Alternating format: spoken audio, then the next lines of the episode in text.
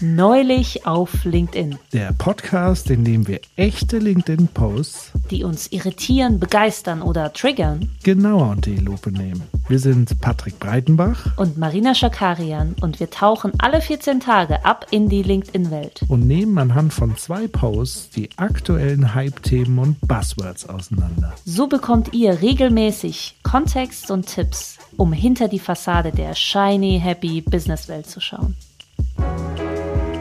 Heute sprechen wir darüber, ob man mit einer Jogginghose die Kontrolle über sein Bewerbungsgespräch verloren hat. Und warum BewerberInnen ruhig mal freche Forderungen stellen sollen.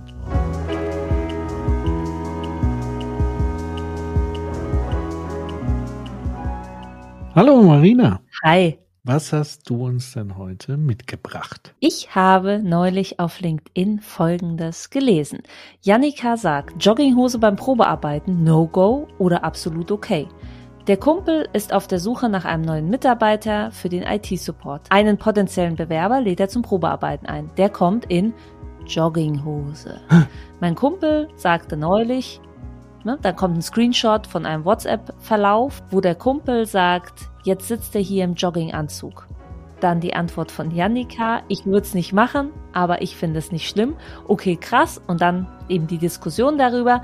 Und dazu schreibt sie passenderweise, der Kumpel sagt, absolutes No-Go, hier fehlt der Respekt. In dem IT-Job hätte der Azubi auch Kundenkontakt und so kann er nicht zu Terminen kommen. Wenigstens die Eltern hätten es ihm beibringen müssen, dass das nicht geht. Und die Verfasserin als Antwort, hier liegen unterschiedliche Definitionen von Respekt vor. Hätte sich der junge Mann unmöglich benommen, hätte er sich nicht bemüht, nicht zugehört und um das zu unterstreichen eine Jogginghose getragen, dann wäre es für mich ein Zeichen von Respektlosigkeit.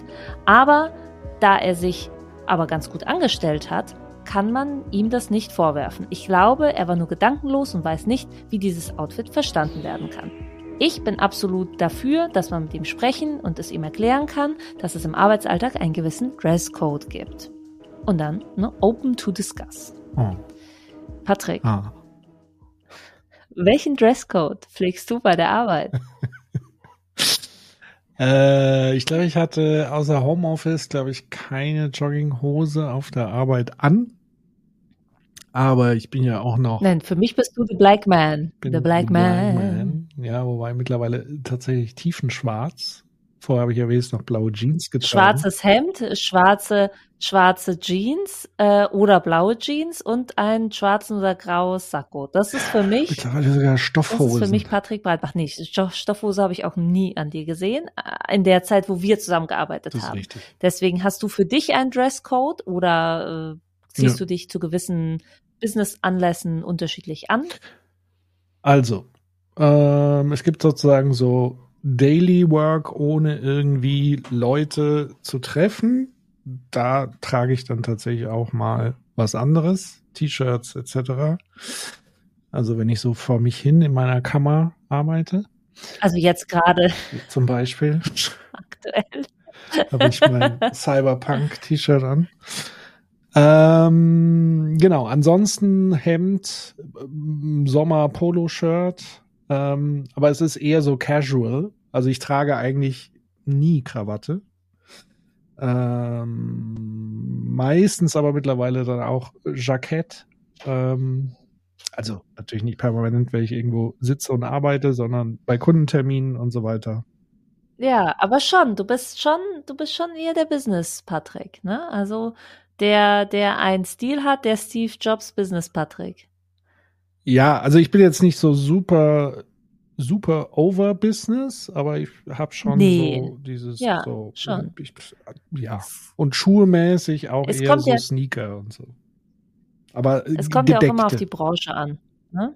Also in der Medienbranche, wo wir zusammengearbeitet haben, da hast du, sage ich mal, jetzt nicht hervorgestochen, durch Schwarz sticht man eh nicht so hervor, aber es war schon anzumerken, dass du jetzt nicht in der Kreativbranche kreativ dich klamottentechnisch ausdrückst, sondern eher ähm, sehr ja, businesslike rüberkamst. Das Interessante ist ja, dass man Respekt mit Klamotten zusammenbringt irgendwie. Ne? Das finde ich ja sehr spannend. Ja, also sagen wir so, das ist natürlich etwas, was vollkommen konstruiert ist von der Gesellschaft. Ähm, Gibt es ja auch zahlreiche Untersuchungen dazu und so weiter, welche Symbolik äh, Kleidung hat und natürlich auch in verschiedenen Kulturkreisen. Also wenn wir jetzt irgendwie, weiß ich nicht, in Nigeria, Tansania arbeiten würden, würde es wahrscheinlich anders aussehen. Beziehungsweise auf einem gewissen globalen Business-Level ist wahrscheinlich wieder der Dresscode ähm, relativ mhm. klar gesetzt. Ziemlich Aber das ähnlich. sind ja Dinge, das sind ja soziale Praktiken, die ja, ja. irgend eingeübt wurden. So, also wenn du mal 300 Jahre zurückgehst, war halt ein anderer Dresscode und der entwickelt sich halt auch irgendwie. Und im Moment ist es halt dieser Standard. Wobei es ja witzig ist. Und Jogginghose gehört nicht dazu. Ja, das weiß ich nicht. Also ich glaube, dass die Jogginghose und da gibt es natürlich auch verschiedene Varianten. Also mich würde schon mal interessieren, was für eine Jogginghose das war, weil mittlerweile gibt es auch Jogginghosen, die gar nicht mehr nach Jogginghose aussehen. Na, offenbar war es eine Jogginghose, die nach Jogginghose aussah, sonst wäre ja die, die, die, die, der Freund der Verfasserin nicht so pikiert darüber. Wenn er sie nicht erkannt hätte, ja. dann so. Also es war schon offenbar, jetzt stell dir mal ein bisschen so eine ausgebeulte graue Jogginghose ja. vor. So. Eine Jogginghose ja. halt. Ja, aber eine graue, ausgebeulte Jogginghose ist halt auch eher so das Bild von einer Jogginghose aus den 90ern.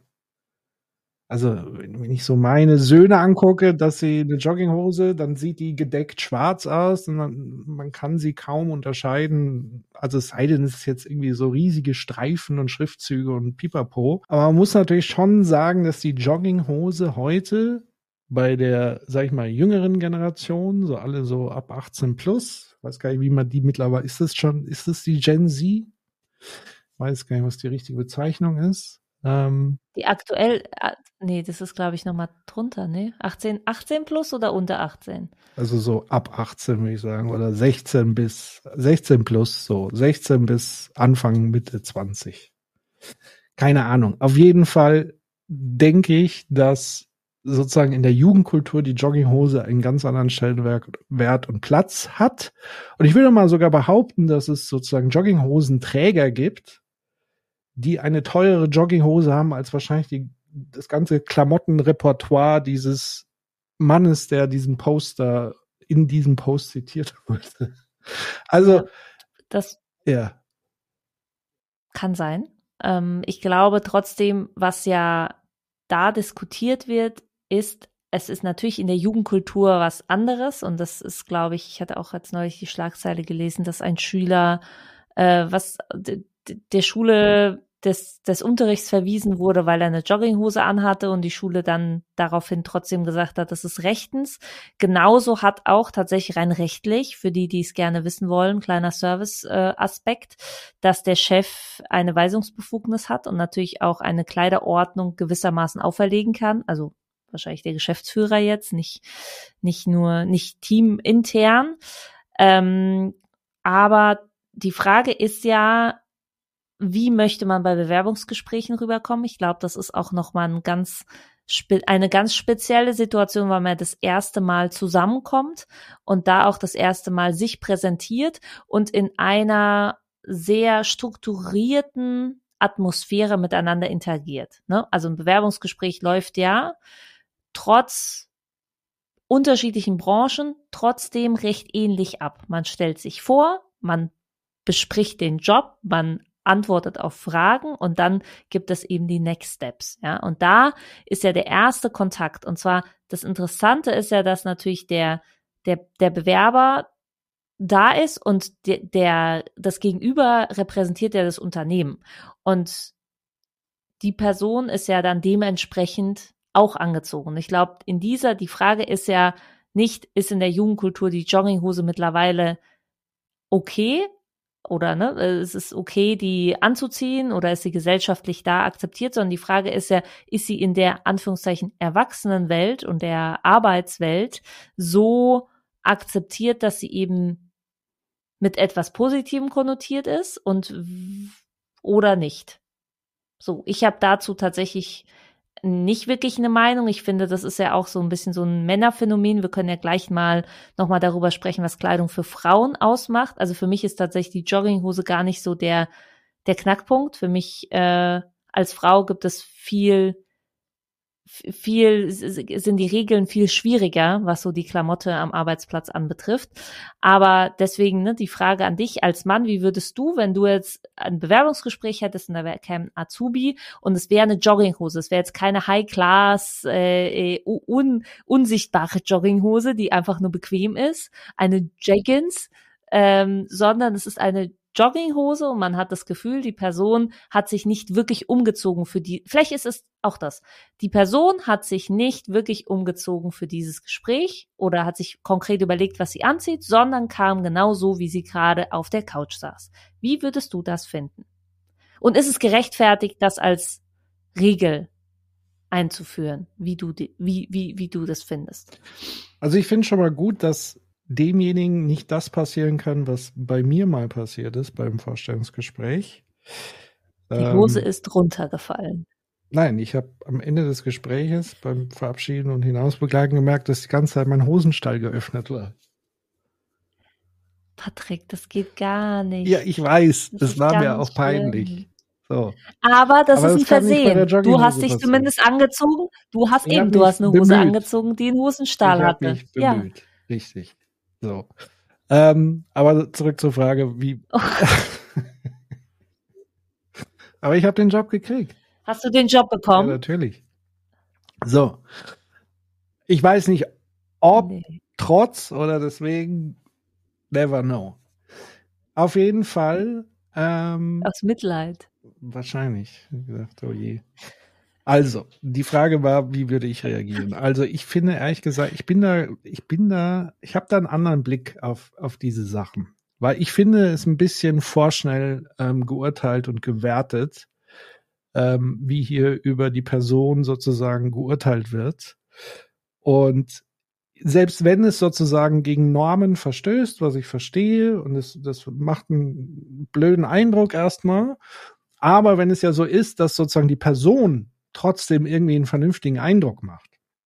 Also mich persönlich, wie gesagt, für einen IT-Job oder irgendwie sowas, ich achte jetzt weniger, sage ich mal, auf die Kleidung, sondern wie gibt sich diese Person, wie verhält sie sich, wie, wie kommt man ins Gespräch und so weiter. Da ist Kleidung jetzt wirklich für mich an allerletzter Stelle. Also ich würde dann am Ende des Gespräches sozusagen die Wertung nicht über die Hose machen, sondern ich würde dann Folgendes machen, wenn ich den Typ oder die Frau oder wie auch immer gut finde und mir missfällt trotzdem der Kleidungsstil, dann würde ich trotzdem am Ende nochmal darauf hinweisen und sagen, und übrigens, unser Dresscode sieht so und so das vor.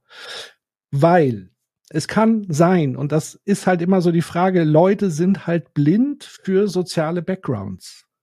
Und es gibt einfach Menschen in diesem Land, die eben keine Eltern haben, die ihnen erklären, wie der Dresscode in Business-Kontexten ist. Und das heißt, sie gehen da völlig vielleicht blind rein. Also es ist, also diese Unterstellung von vornherein, dass diese Leute sozusagen eine Beleidigung machen, weil sie, also eine Geringwertschätzung machen, das sehe ich so überhaupt nicht. Und das finde ich ehrlich gesagt ein bisschen komisch und würde eher dazu sensibilisieren zu sagen, wenn die Person ansonsten okay und super und so weiter ist, dann doch einfach kurz ansprechen und gut ist. Aber dieses so äußerlich das zu definieren, das finde ich ehrlich gesagt wirklich am allerunwichtigsten beim Vorstellungsgespräch. Aber ich weiß natürlich, was gemeint ist, weil Organisationen tendieren natürlich dazu und auch Führungskräfte, dass es darum geht, dass Menschen konformierbar sind. Und wenn du jemanden hast, der offensichtlich erstmal gegen eine Norm widerspricht, dann ist es natürlich schwierig, dass der Mitarbeiter die Mitarbeitende vielleicht dann nicht so kuscht, wie man das gerne möchte und so weiter und eher so schwierig ist. Das heißt, man bevorzugt dann doch eher die Unterwerfung und Unterordnung zu den eigenen Strukturen, die man eben so hat. Das wäre jetzt so mein Urteil. Ja, ich glaube, da sind wir uns einig, dass das natürlich vielleicht tatsächlich wenig mit Respekt hat äh, zu tun hat, ne, wie die Verfasserin auch geschrieben hat, wenn er sich natürlich dementsprechend auch verhalten hätte, keine Ahnung, die Füße auf den Tisch gelegt und äh, äh, sich am Bauch gekratzt und dann so seine Jogginghose hochgezogen hätte, dann hätte man sagen können, okay, das passt alles ins Bild. So kann man wirklich jetzt nicht darauf schließen, dass da irgendeine Respektlosigkeit vor, vorsätzlich getätigt werden sollte. So. Ich verstehe trotzdem, was der Freund der Verfasserin meint, wenn er sagt, die Person hat Kundenkontakt und wenn sie sich schon so zu einem Bewerbungsgespräch kleidet, wie wird sie sich dann täglich kleiden? Das ist ja, das ist ja das Ding. Also zu Bewerbungsgesprächen, das kennt man ja, mh, mm, kommt man ja eher, sage ich mal, oder weiß ich, weiß ich nicht, ob, ich will gar nicht verallgemeinern. Ich würde da ähm, the very best kommen. Also ich würde äh, the best version von mir zeigen. Ich würde mir wirklich überlegen, ich würde das, das Ding auch noch bügeln, so.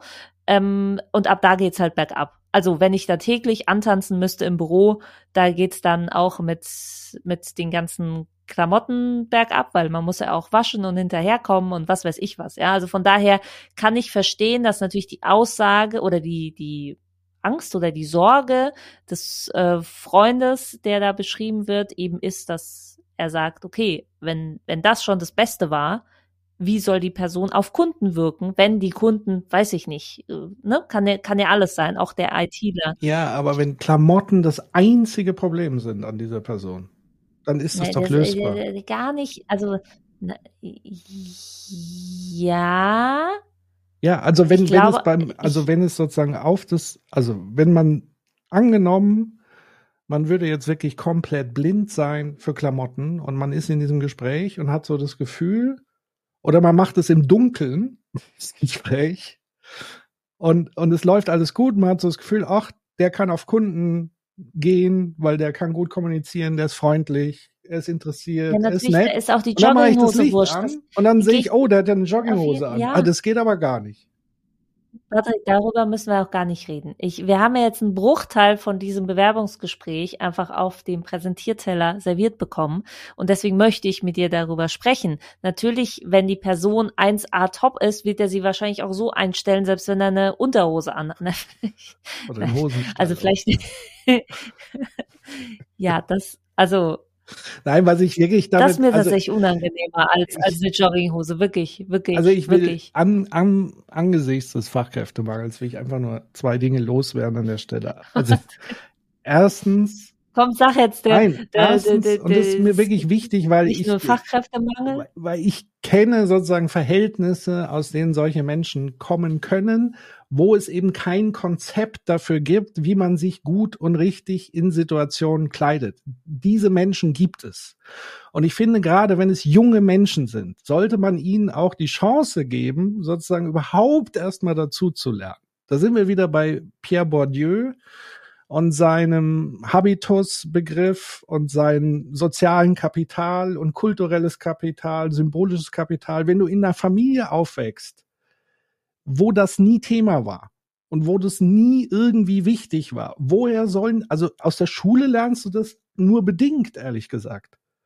Und es, es scheint ja so zu sein. Aber du würdest es ihm beibringen wollen. Oder ist es eigentlich wurscht, was er anhat? Das ist ja das Ding. Ist, bist du pro Dresscode? Ich bin natürlich für einen gewissen Dresscode. Antrieb. Also man muss wissen, dass es Dresscodes gibt. Schon. So, okay. Punkt. Aber ich finde es etwas komisch, jungen Menschen eine Chance zu verwehren, nur weil sie gegen einen Dresscode verstoßen, den sie vielleicht gar nicht kennen. Das ist doch absurd. Also dann kann ich doch, wenn ich sage, ich finde diesen Bewerber toll, dann rede ich doch offen mit dem und gucke, also wenn, wenn er mich wirklich überzeugt, dann mache ich doch was möglich. Und wenn es im ersten Schritt ist, ihm zu sagen, hör zu, bei uns sieht so und so aus, und wenn im zweiten Schritt er sagt, sorry, ich habe nur diese Art von Klamotten zu Hause, ja, dann muss man halt gucken, wie man zustande kommt. Aber dieses so, ja, aus der Ferne, das so abzuwerten, das finde ich immer schwierig. Ähm, und klar, wenn da jetzt noch andere Sachen dabei waren, dass er, was weiß ich, sich aufführt wie der letzte Vollidiot, dann okay. Aber das jetzt nur auf Klamotten im Bewerbungsding zu machen, weiß ich nicht. Definitiv. Also gebe ich dir recht. Ich glaube aber trotzdem, dass Klamotten ein Verstärker sein können für das, was man fühlt. So. Und ich habe mich die ganze Zeit gefragt, sind wir schon über einem Dresscode, also ist die Jogginghose so Dresscode-fähig, dass man sie jetzt mittlerweile trägt? Du bist ja trotzdem ganz klar der, der vertritt die Position, dass es ne, in gewissen Situationen gewisse Dresscodes gibt. Ich meine, ja, die Eltern geben so etwas mit, bestenfalls. Es gibt auch im Fun Fact im Internet Leitfäden noch und nöcher. Ähm, zum Beispiel kurze Hose und bauchfrei sind wohl ein No-Go, was man auf der Arbeit trägt äh, zum Thema. Oder natürlich entwickelt sich das auch weiter. Ne? Es ändert sich der Dresscode. Zum Beispiel ist mittlerweile das, was vor Jahren nicht okay war, ähm, ist mittlerweile gang und gäbe, also dass man zum Beispiel keine Krawatten trägt bei Männern, dass man kürzere Röcke als knielang trägt, ne? je nachdem, dass man jetzt nicht da mit einem Maßband steht. Das ist alles ähm, mittlerweile kein Problem mehr.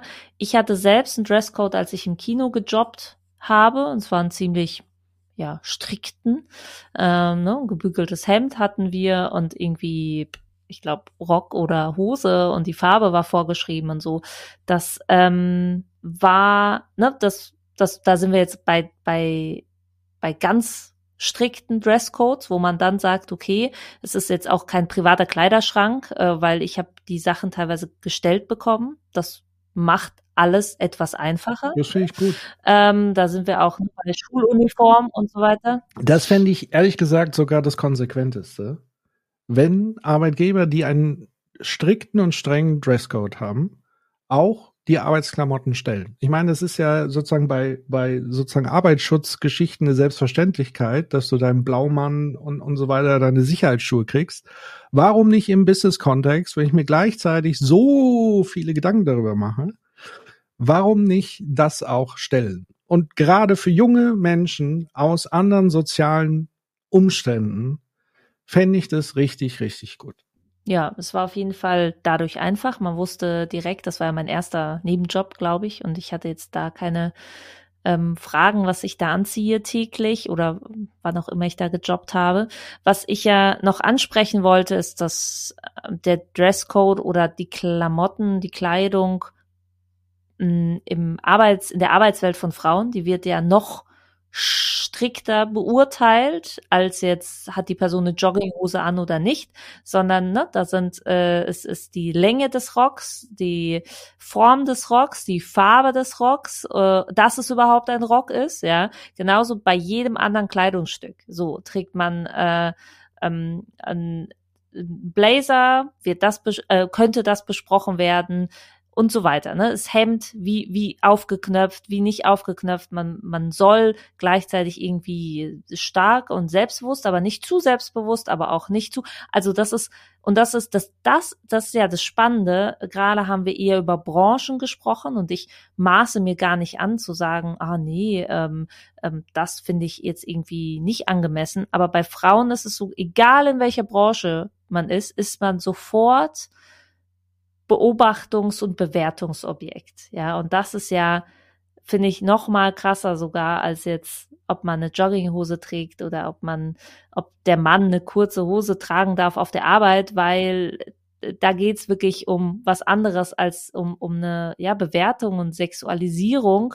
Und das passiert ja geschlechterübergreifend, diese Bewertung. Und das ist ähm, ja einfach sehr schade und da muss man sich ein ganz anderes dickes Fell anlegen als Frau und noch mehr Gedanken machen. Also dadurch, dass bei Frauen viel mehr machbar ist und möglich ist, was man anzieht, weil es bei Männern ja, glaube ich, teilweise viel weniger Optionen gibt, ja. Man macht irgendwie Hemd oder nicht Hemd, ja. Aber bei Frauen gibt es ja so viele Optionen dazwischen.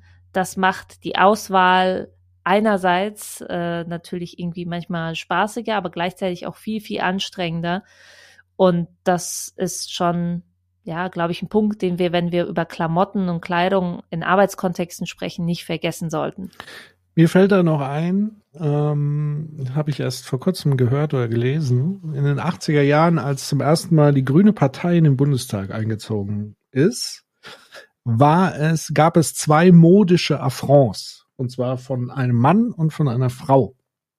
Das vom Mann ist, glaube ich, bekannter. Das war nämlich Joschka Fischer, der mit seinen Turnschuhen sozusagen zum Amtseid gegangen ist. Äh, das war ein Riesenskandal in Deutschland. Und das zweite war, dass zum ersten Mal im Bundestag eine Frau war, die einen Hosenanzug anhatte. War ein Riesenskandal. Äh, und das zeigt halt so ein bisschen dieses, also immer wenn so ein Skandal ist, ist für mich immer so ein schöner Hinweis darauf, vielleicht doch mal zu hinterfragen, woher denn diese Normierung kommt und ob sie denn wirklich so entscheidend ist in Sachen Kompetenz etc. pp. Oder ob es nicht eher dann wirklich so dieser Akt der Unterwerfung ist, der man sich letztendlich irgendwie fügen muss. Jeder spielt dieses Theater mit. Es ist ja auch interessant. Ich empfehle übrigens die, ich glaube, vorletzte oder drittletzte Corporate Therapy Episode. Ging es auch um Dresscodes und Uniformen und so weiter. Weil das Witzige ist ja, dass man versucht, diese Uniformität wieder durch Kleinigkeiten wie Accessoires und so weiter aufzubrechen. Also so bunte Socken, die man dann unter dem gedeckten Anzug und so weiter. Also jeder möchte irgendwie da ausbrechen und trotzdem wollen alle irgendwie uniformiert sein oder müssen es sein. Also ich finde es irgendwie interessant und manchmal auch absurd. Ja, definitiv. Kleine Anekdote äh, zu einem Arbeitgeber, wo ich mal gearbeitet habe, wo es einen strikteren Dresscode gab, nicht in der Medienbranche. Und da gab es den Casual Friday. Und ich habe irgendwo auch mal gehört, bei irgendeiner anderen, bei, bei über, über ein anderes Unternehmen, da wird wohl sehr strikt drauf geschaut, wer was trägt am Casual Friday und wie lässig äh, man es sich erlaubt. Aber das war nicht, was ich erzählen wollte. Was ich erzählen wollte, war, der Casual Friday damals war schon so, dass ich teilweise die Person halt nicht wiedererkannt habe. Das fand ich bemerkenswert, weil da waren wirklich plötzlich Menschen, ich dachte, ich habe sie ohne, ohne Anzug oder also in, die, die kamen dann auch wirklich, die haben da an dem Tag alles ausgeglichen. Und ich meine damit nicht modische Höhenflüge, sondern eher wirklich die Jogginghose zum Bewerbungsgespräch. Also ich ohne werten, ohne dass ich es jetzt bewerten möchte, fand ich das wirklich, ich fand das tatsächlich sehr unterhaltsam. Alle lesen ja gerade äh, Stuttgart Barre äh, und hören vielleicht Boys Club, äh, was man so alles aus der Axel Springer Welt und so weiter mitbekommt. Auch da war es ja dieses Ding, als Matthias Döpfner und äh, Kai Diekmann und ich weiß gar nicht, wie der dritte hieß, in Silicon Valley gepilgert sind, um dort von den großen Zuckerbergs und Co. zu lernen, kamen sie zurück und haben plötzlich ein Hoodie angehabt, sich lange Bärte wachsen lassen. Also auch da ist ja was in Sachen Dresscode passiert, was ich auch irgendwie strange fand, finde. So. Also das sind so solche ja. Beispiele. Aber noch ein Kompliment an Marina. Du hattest tatsächlich vom Outfit her es war Stil und trotzdem konventionell gebrochen. Ist es so? Wirklich? Ja, ja, man muss dazu sagen an die Hörerinnen und Hörer, äh, Marina hat sozusagen ein, ein Vintage-Style gehabt. Nein, hatte, ja, wollte ich gerade sagen. Der Style ist vorbei. Ja. Naja. Dann wurde ich Mutter. Dann, das ist immer noch Style, aber jetzt vielleicht weniger Vintage. Aber auf das, jeden Fall, ja. das fand ich Stimmt. immer sehr äh, erfrischend. Ja, das sagt. war auch interessant. Nein, weil es sozusagen weil, mit Konventionen gebrochen hat, aber trotzdem schick ja. war. Ja, das war auch interessant, als ich diesen Stil inne hatte, war es dann auch in sehr einfach für mich, äh, als man dann so seine Linie gefunden hat, sich darin zu bewegen, weil dann die Auswahl doch wieder eingeengt war. Also das ist ja immer das Spannende, ne? Wenn man so die Ecke findet, wo man sich anziehen kann, dann kann man sich da auch darin austoben. In diesem Sinne, Patrick, ich bin sehr froh, dass wir jetzt nicht diese Konvention haben, äh, wo wir jetzt vor unseren Mikros sitzen. Und äh, da, danke dir für diese erhellenden Klamotten-Einblicke.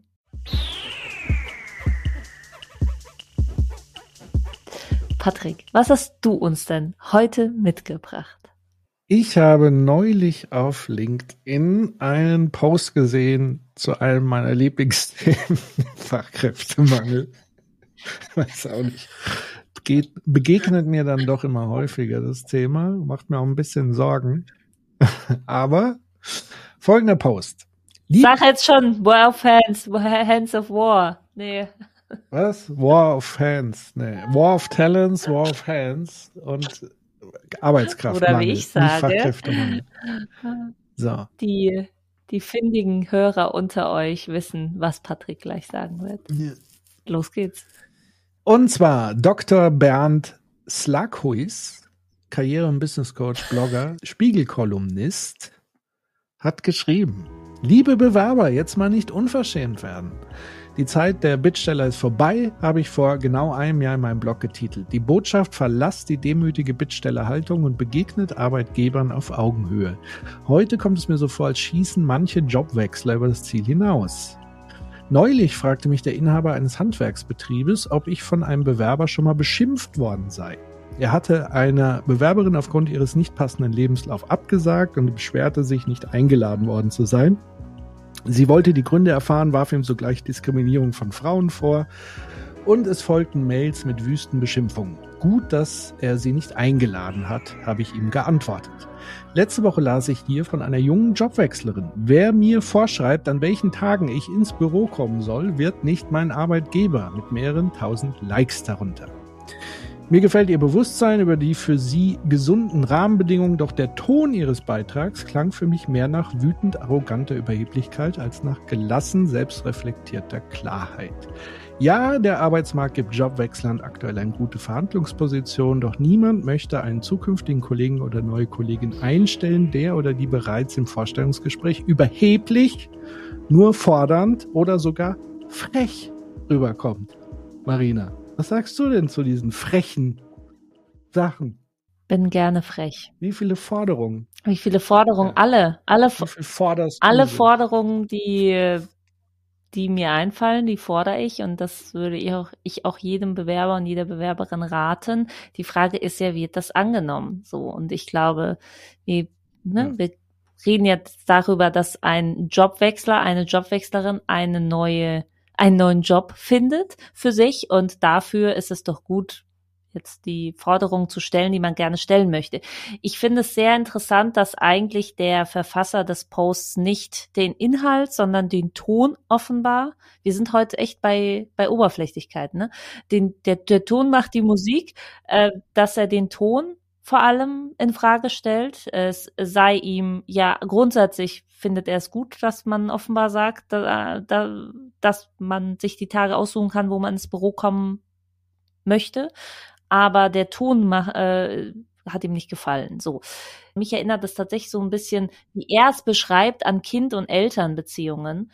Und zwar, ähm, dass sich Eltern dann gerne auch mal über Kinder stellen oder über ne, kleine, kleine Kinder stellen und dann mal sagen ordentlich, wo es lang geht und äh, dann das Kind halt auch dicht macht. So, so, so beschreibt er das ja gerade irgendwie. Gleichzeitig muss man auch sagen, also ich glaube nicht, dass ein Bewerber oder eine Bewerberin mit der Absicht ins Bewerbungsgespräch geht, dass er jetzt mal ordentlich hier dem Alten einheizt. So, so beschreibt er das ja. Ich finde es irgendwie also ich finde, niemand muss eine demütige Haltung haben, weder der Arbeitgeber noch der Arbeitnehmer oder der Bewerber.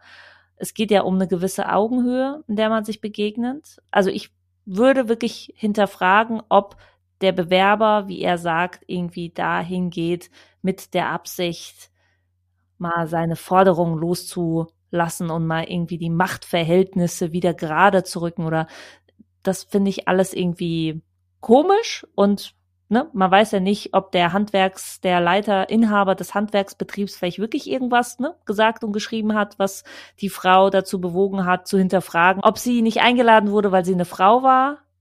Ne, und da nachgefragt hat und der Inhaber, ne, was da irgendwie passiert ist. Ich finde es auch irgendwie so interessant, dass man so ein, so ein Gespräch irgendwie da so ohne Kontext als Beweis aufführt für seine These.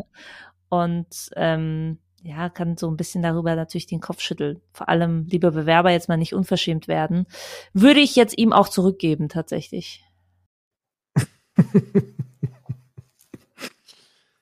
ja, also ähm, der Text ist schon sehr, sehr dünn.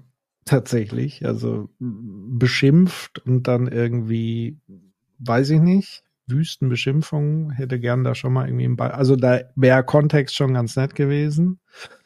Ähm, vor allen Dingen muss es ja so sein, also dass man überhaupt auf die Idee kommt, als Handwerksmeister ihm dann zu schreiben, äh, um, um das zu erklären. Und er schreibt dann zurück und so weiter, aber gut, geschenkt. Ähm, ja, für mich klingt es tatsächlich so, dieses, also ist, für mich ist es so ein Pseudo-Augenhöhe-Ding. Ähm, weil es ist sozusagen, es muss genau, entweder genau auf Augenhöhe sein, aber es darf auf keinen Fall in die andere Richtung kippen. Mhm. Und das mhm. finde ich schon interessant, ähm, weil das ist ja, würde ich mal sagen, in den seltensten Fällen, weil Machtbeziehungen ja grundsätzlich, also A, meistens sowieso immer fluide sind, aber meistens auch eben top-down. Also bisher war es halt so, dass Arbeitgeber äh, letztendlich den Ton angegeben haben. Das ist auch eine ganz klare hierarchische Geschichte immer war. Und das ist ja auch der Deal letztlich. Ein Stück weit. Ähm, von daher wäre man ja auch blöd, wenn man an den Verhandlungstisch geht, schon mit dem Minimalsten. Also das ist ja ein, Akt der Verhandlung. Also es ist einerseits, also so ein Bewerbungsgespräch ist ja einerseits ein gegenseitiges Kennenlernen, wobei das Kennenlernen ja meistens sehr einseitig abläuft in der Realität. Auch wenn es dann immer heißt, haben Sie denn noch Fragen an uns? Äh, und so weiter. Aber in, in, früher war das ein ganz klares Top-Down-Ding. Der Arbeitgeber wollte wissen, wer sitzt da, passt der zu uns und wenn er zu uns passt, dann nehmen wir. Aber es war nie umgekehrt eigentlich die Frage, passt das Unternehmen jetzt zu mir als Bewerber? Und ja, wenn da jemand über die Stränge geschlagen hat, das hat man halt immer mal ganz gerne zur Seite geschoben. Das war halt normal. Wenn jetzt hier jemand auf der anderen Seite über die Stränge schlägt, dann ist das gleich so die Vollkatastrophe. Und um Gottes Willen, jetzt ist aber, aber so jetzt aber bitte auch nicht. So habe ich das aber nicht gemeint mit Zeit der Bittsteller ist vorbei. Und das finde ich halt einfach ein bisschen, ja, ja, ich also. glaube, Arbeitgeber, äh, er stellt sich ja ganz klar auf die Seite der Arbeitgeber, auf die Seite der Inhaber eines Handwerkerbetriebs, ja. Und er stellt sich auf die Organisationsseite, würde ich mal sagen. Auf der anderen Seite stehen ja nicht die Bewerber, sondern es stehen Individuen. Es stehen individuelle Schicksale, es stehen individuelle Vorlieben, ähm, Lebensentwürfe, was auch immer. Also ich glaube, kein Bewerber fühlt sich in einer Gruppe von Bewerbern und äh, plant da den nächsten Aufstand in seinem nächsten Bewerbungsgespräch, sondern es sind einfach Einzelschicksale, mit denen da irgendwie Arbeitgeber konfrontiert werden. Und ich habe jetzt schon mitbekommen, auch in meiner Arbeit aktuell mit einer HR-Abteilung, dass es schwieriger ist, also dass nach dem Bewerbungsgespräch und nach einem positiv laufenden Bewerbungsgespräch es nicht heißt, dass man einen Bewerber, eine Bewerberin gefunden hat, die man einstellt, sondern dass danach auch Absagen kommen. Und zwar gehäuft. Ja, und zwar auch teilweise nicht, weil ihnen der Job nicht gefällt, sondern weil sie bessere Angebote haben, weil sich was anderes ergibt und weil sie vielleicht ja viel sensibler sind, was so gerade aktuell ne, ihre Arbeitsumgebung und die Wechsel sind und so weiter. Gleichzeitig auch nach der Probezeit oder in der Probezeit, dass ähm, Menschen das jetzt auch wirklich nutzen, was der Titel des, der, dieser Zeit auch sagt, und zwar Probezeit auf beiden Seiten. Ja, das war alles sehr, sehr einseitig. Es kommt mir ein bisschen vor wie ne, Männer, Männer und Frauen und die ganze Feminismusdebatte. Ne? Das ist ja so ein bisschen jetzt ähnlich jetzt mit Arbeitgeber und Arbeitnehmer, dass man jetzt sagt, ah nee, jetzt wollen sie, jetzt wollen die Arbeitgeber wollen in der Probezeit probieren, ob es ihnen passt oder nicht. Das geht aber gar nicht. So, ähm, hm. das finde ich ja, sehr, ja. sehr interessant und das ist ja eigentlich, ist jetzt eben die Zeit, genau so unverschämt zu werden. Aber das Interessante finde ich tatsächlich, dass es wirklich das System oder die Organisation gegen Einzelindividuen ist und dass man das gar nicht auf einen Kamm scheren kann, dass jetzt irgendwie die Bewerberin sich beschwert hat und gleichzeitig auch ähm, irgendein anderer Bewerber, weiß ich nicht, eine Jogginghose anhatte. Das ist alles unverschämt. Alles weil das ist, so kann man alles über einen Kamm scheren. Ja, man muss dazu sagen, also nochmal, die Zeiten haben sich derartig gewandelt, dass die HR-Leute damit auch immer mehr Probleme haben und gar nicht mehr drauf klarkommen. Weil man muss natürlich sagen, dass gesellschaftlich, also das System da drüber, hat ja dafür gesorgt, dass genug Frischfleisch immer reingeschoben wurde. Und sozusagen der, der Arbeitgeber derjenige war, der locker easy sich the best of the best aussuchen konnten. Und jetzt hat sich das halt mal demografisch komplett umgedreht. Und jetzt ähm, müssen sie halt sehen, wie es mal ist auf der anderen Seite. Ähm, da spricht schon so ein bisschen Schadenfreude auch aus mir, muss ich sagen, weil das sind auch mal Erfahrungen, die man gerne machen kann aus der Position, weil da weiß man mal, was Asymmetrie in Machtbeziehungen bedeutet. Und offenbar kommen sie da nicht so ganz drauf klar. Und sie haben ja zunehmend ein Problem. Also es gibt ja mehrere Probleme. Wir haben ja äh, äh, diese Studien, die dauernd sagen, Leute haben innerlich gekündigt, Leute gucken sich permanent nach neuen Jobs rum, Leute kündigen, es gab die große Kündigungswelle nach Corona und so weiter und so fort. Also das heißt, nicht nur sofort die besten der besten Bewerber zu finden und ich muss mir gar keine Mühe mehr machen, das ist vorbei, sondern es droht ja gleichzeitig noch die Kernschmelze meiner Organisation, weil immer mehr Leute woanders einen besseren Job finden und so weiter. Das heißt, wer so reagiert, der sollte sich grundsätzlich mal Gedanken machen, wie die Organisation sozusagen mit ihren Leuten bisher umgegangen ist und ob man vielleicht in Zukunft was anders macht. Weil sonst erledigt sich das halt auch ganz schnell von selbst, weil Aufträge schön und gut, das ist das eine, was man braucht als Unternehmen oder Produkte, die man verkauft. Aber wenn man niemanden mehr hat, der die herstellt, vertreibt, wie auch immer, ja, dann kann man halt dann zumachen. Und deswegen ist es tatsächlich eher eine, ja, ein Wettbewerb. Herzlich willkommen im Kapitalismus. Es geht ja um Wettbewerb und Konkurrenz und so weiter. Und hier hat sich aber halt der Wettbewerb zugunsten, zumindest in manchen Branchen muss man sagen, zugunsten eben der Arbeitnehmerinnen und Arbeitnehmer verändert. Und das ist für viele natürlich neu in diesem Job. Und das bedeutet natürlich auch da ein Umdenken. Meine Empfehlung wäre, sich tatsächlich mal mit Analytik der Macht und der Machtbeziehung zu beschäftigen. Das könnte mhm. helfen.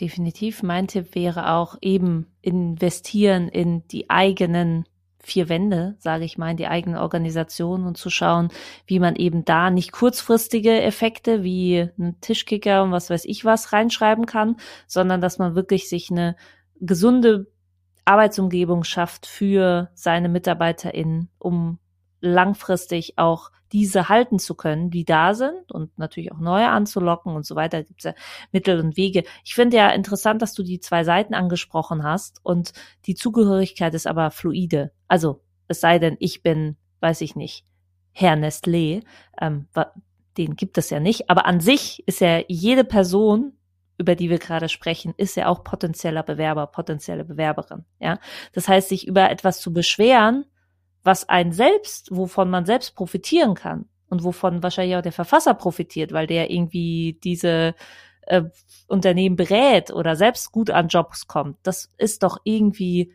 etwas höhnisch, weil man sich über etwas stellt. Ja, gleichzeitig, wir sind ja alle irgendwie Bewerber, Bewerberinnen. Und was ich noch sagen wollte ist, spannend wäre für mich die Frage, die Personen, die sich entscheiden, den neuen Job anzunehmen nach einem Bewerbungsgespräch und oder zu bleiben nach einer Probezeit, sind sie zufriedener und loyaler im Job als früher die BewerberInnen, die halt den Job angenommen haben aus Not. Also, ne, früher hat man ja den Job angenommen, hat äh, gesagt, okay, ich habe halt nur dieses eine Bewerbungsgespräch, das hilft gut, also nehme ich es an, das ist ein gutes Angebot aber habe vielleicht nicht so sehr tiefer reingeschaut und bewertet. Und wenn ich das jetzt mache, weil ich es mir erlauben kann, weil ich mir sicher sein kann, dass ich wahrscheinlich einen ähnlichen Job mit den ähnlichen Konditionen finde, macht das auch was mit einem selbst? Also ist man da oder das finde ich, also das können wir, können wir können wir nur eine Hypothese aufstellen. Wir können das ja gar nicht beweisen. Es müsste Studien dazu geben. Aber das ist ja die spannende Frage, weil wenn man sich für irgendwas bewusster entscheidet, weil zum Beispiel auch bewusster eine Ehe einzugehen, weil es eben jetzt nicht mehr Teil eines sozialen Lebens ist, dass man sagt, man muss unbedingt verheiratet sein als Frau oder Mann.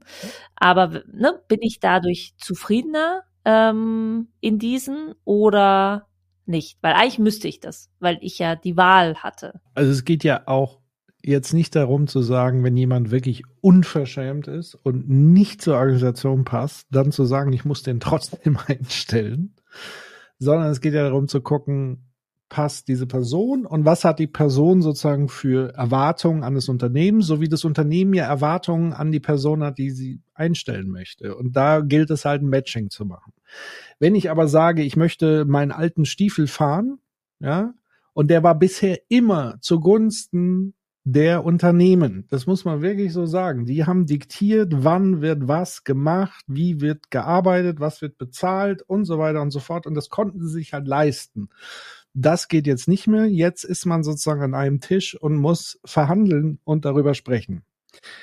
Jetzt gibt es sozusagen zwei Möglichkeiten, damit umzugehen. Und ich glaube, Dr. Bernd Slakhuis hat sich dafür entschieden, sozusagen die reaktionäre Variante zu wählen, um sozusagen sein Klientel, ja, das sind so dieses früher war alles besser Fraktion nenne ich sie mal oder die heutige Generation. Wir hatten das ja vor kurzem in unserem in einer der Episoden. Die junge Generation ist so schrecklich und so weiter. Ja, da holt er natürlich viele mit ab, so so von wegen, ja, so ein bisschen was ist. Also wir haben das Problem erkannt, aber jetzt mal nicht hier übertreiben. Und die zweite Variante wäre halt wirklich darüber zu reflektieren und nachzudenken, was kann ich strukturell in Organisationen verbessern, damit ich attraktiver bin für Leute, dass sie gerne und produktiv dafür arbeiten. Und ich glaube, um jetzt auf deine Frage ursprünglich zurückzukommen, wenn das ein Matching ist, ja, und, und sozusagen man verhandelt hat und gesagt hat, das ist mir besonders wichtig und dem Unternehmen ist das wichtig und man ist auch gut begründet, warum dem Unternehmen zum Beispiel wichtig ist, dass du fünf Tage die Woche da bist und nicht vier Tage. Und auf der anderen Seite das Unternehmen erkennt, okay, du brauchst eine gewisse Flexibilität, dann lass uns doch darüber sprechen, dass du vielleicht an Tag zwei, drei, vier ein bisschen kürzer, also wenn man wirklich vernünftig an einem Tisch die Arbeitsbedingungen aushandelt und eben nicht wie bisher von oben diktiert, so ist es und friss oder stirb, dann glaube ich tatsächlich, dass die Loyalität höher ist als, als früher und sonst wie. Und früher war man zur Loyalität gezwungen, weil der Arbeitsmarkt ein ganz anderer war, weil du sonst auf der Straße gesessen hast und ein Problem gehabt hast. Heute ist das etwas umgekehrt, zumindest in manchen Branchen, nicht in allen. Und von daher ist es für mich als jemand, der ja gerne ein, eine menschenwürdigere Organisation hätte, ist es für mich ein eher eine tolle Trendwende als eine schlechte. Und dass man eben viel stärker daran arbeiten kann, Organisationen zu entwickeln, wo es Menschen nicht nur besser geht, sondern sie auch produktiver, innovativer, kreativer gemeinsam arbeiten können. Das ist doch das Ziel. Also am Ende, selbst wenn man sozusagen dieses Würde-Thema weglässt, rein zweckrational, es geht um Produktivität. Und ich glaube, die ist viel stärker vorhanden, wenn man vorher diese Dinge geklärt hat, auf Augenhöhe und nicht, dass einer das Gefühl hat, oh, ich gebe zu viel in diese Arbeitsbeziehung rein. Ja, ich ähm, gebe dir recht. Ich würde auch sagen, die Trendwende ist positiv, weil wenn man jetzt ne, vielleicht in dem Verfassersprech argumentieren würde, würde man sagen, okay, aber wann ist genug, sollen die uns auch, aber was der Verfasser dabei vergisst, ist, dass wir recht tief einsteigen. Also ähm, das alles, was Unternehmen Arbeitgebern gegeben hat oder ne, denkt, dass Arbeitgeber brauchen, ist eben nicht durch einen Dialog entstanden oder oftmals nicht durch einen Dialog entstanden, sondern entweder durch Nachäffung, dass man gesagt hat, ah, die Firma XY hat auch einen Obstkorb, wir machen auch einen Obstkorb, ganz egal, wir, ne, wir stellen auch Snacks auf, wir geben auch das. Oder weil man gesagt hat, das hat mal irgendwer verlangt, aber da, wir starten also eigentlich in der Zugewandtheitsskala recht tief, was Unternehmen oder Organisationen und Arbeitgeber miteinander teilen. Weil die wenigsten haben irgendwie ne, sind in einem Start-up groß geworden, wo man tatsächlich das irgendwie gemeinsam mitgestaltet hat, sondern man spielt eben mit. Man spielt mit und da nehme ich auch andere Branchen, ne, in Krankenhäusern, was weiß ich was. Man hat halt eben nicht diese und da bist du wahrscheinlich wieder gleich im Thema, äh, ob das überall sinnvoll ist, das zusammen zu gestalten. Aber wir reden ja jetzt von einer individuellen Situation und zwar der Bewerbungstisch. Und da finde ich es sehr, sehr sinnvoll, dass Individuen das reingeben können, was sie finden und sich jetzt auch das erste Mal trauen, Sachen zu sagen, wie zum Beispiel, ja, ich muss jeden Tag zu der und der Uhrzeit zu Hause sein, weil, keine Ahnung, eben mein Hund sonst äh, total verrückt wird oder was weiß ich was, ja, weiß man ja nie. Und deswegen finde ich, ich, ich die große Freundin von auch individuellen Schicksalen und äh, Stärkung von Individuen und ihren Eigenarten, um einfach ein hm, zufriedeneres Leben zu führen, finde das sehr, sehr sinnvoll, dass man eben als Bewerberin alles verlangt, was man sinnvoll findet für sich, weil man hat sich ja darüber schon, also wenn das schon zur Sprache kommt im Bewerbungsgespräch, hat man sich das schon 15 Mal sich selbst gefragt, ob man das wirklich braucht. Also das ist ja jetzt kein Gespräch, wo man da intuitiv irgendwas ähm, ne, rauslässt, wo man sagt, das kam mir gerade in den Kopf, das hätte ich auch gerne, sondern, und das sage ich vor allem auch dann den Arbeitgebern, dass ich sage, naja, diese Bewerber, es ist zwar schade, wenn die, Bewer die Bewerberin absagt oder der Bewerber, aber dann war es kein Match. Also, ne, du brauchst ja im Endeffekt, das hätte viel mehr ähm, Leid und Probleme auf beiden Seiten erzeugt, hätte die Person trotzdem das angenommen. Es ist doch super, dass sie es jetzt gemerkt hat, als wenn man die Person dann eingestellt hat. Und ja, es ist halt so, dass man dann halt eben bisschen mehr warten muss, bis dann äh, ein neuer Perfect Bewerber, eine neue Perfect Bewerberin kommt. Aber dann ist es so und ich finde es überhaupt nicht schlimm in dem Sinne, weil wir eben von einem tiefen Niveau aus starten, wo wir in der Zugewandtheitsskala zueinander Absolut. Finden. Und es gibt nichts Schlimmeres als gebrochene Erwartungen oder Erwartungen, die nicht erfüllt werden. Also es ist eigentlich ein beiderseitiges Erwartungsmanagement was viele auch vergessen, weil vor allen Dingen vergessen das Unternehmen ganz gerne, die sich selber als immer als ganz toll Diversity und was weiß ich darstellen. Und wenn man dann in die, in die Real World reinguckt, dann ist das halt einfach nur oberflächliches Blendwerk oftmals und Theater nach außen hin, um wieder attraktiv zu sein für den Arbeitsmarkt. Aber diese Sachen sind halt jetzt so langsam, aber sicher vorbei. So, das ist, wird ganz schnell entzaubert in der Probezeit. Und deswegen wäre mein Rat wirklich so offen und ehrlich, sich an den Tisch zu setzen, wie nur möglich und wie Erwachsene versuchen, das hinzukriegen. Und selbst wenn man sagt, hier, das sind unsere Defizite, aber lass uns doch gemeinsam daran arbeiten, so von mir aus, weil niemand ist perfekt und so weiter, darum geht's nicht, sondern Leute wollen wissen, was kommt auf mich zu in diesem Job. So wie Unternehmen wissen wollen, welcher Bewerber kommt auf mich zu der diesen Job machen soll. Und da rate ich tatsächlich, deswegen war dein Beispiel da mit dieser Eltern-Kind-Beziehung, das, das trifft wirklich den Nagel auf den Kopf, dass viele Führungskräfte genau dieses Menschenbild haben. Alle sind Schafe, ich bin der gute Hirte und nur ich weiß, was richtig ist. Und so behandle ich dann halt auch die Menschen. Und das funktioniert halt nicht mehr. Also herzlich willkommen in der Demokratie.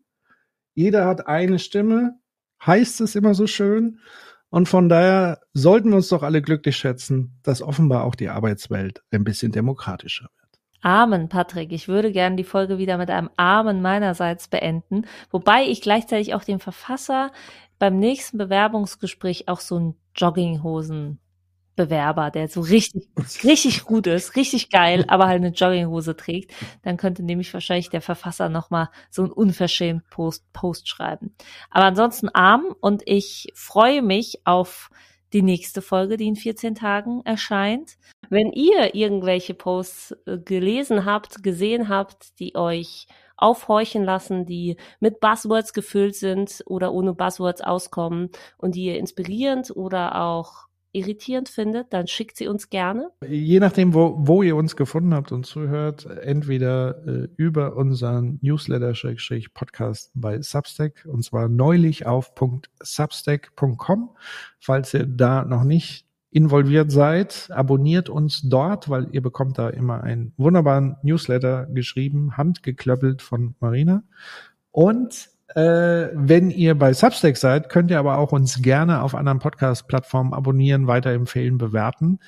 Äh, wir sind da unterwegs auf Spotify, Google, Apple, Pipapo, überall, wo es Podcasts gibt. Überall werdet ihr uns finden. Wir freuen uns aufs nächste Mal in 14 Tagen. Patrick, bis dahin wünsche ich dir einen schönen, einen schönen agilen Tag. Das äh, wünsche ich dir auch. Bis Euch dann. allen da draußen. Tschüss. Ciao.